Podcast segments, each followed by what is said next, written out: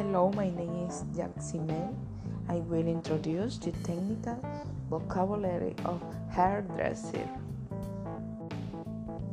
Brightness, lotion, hand cream, moisturizer, moisturizing cream, polish remover, carbon, alcohol, ball, brush stone, shampoo, starter gauze, towel, equipment, utensils, and furniture, nail, pliers, orange stick, little scissors, emery, table, chair, stool cat, filing, massage in pain, nails, manicure,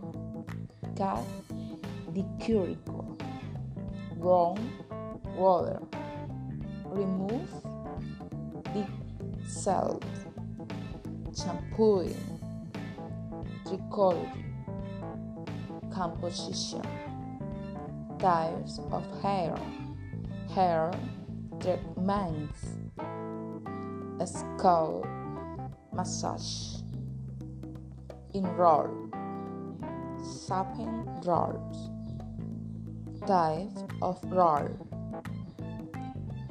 skewers, tweezers, atomizer, gums, rolls, tennis, and design enrolled hair hair style.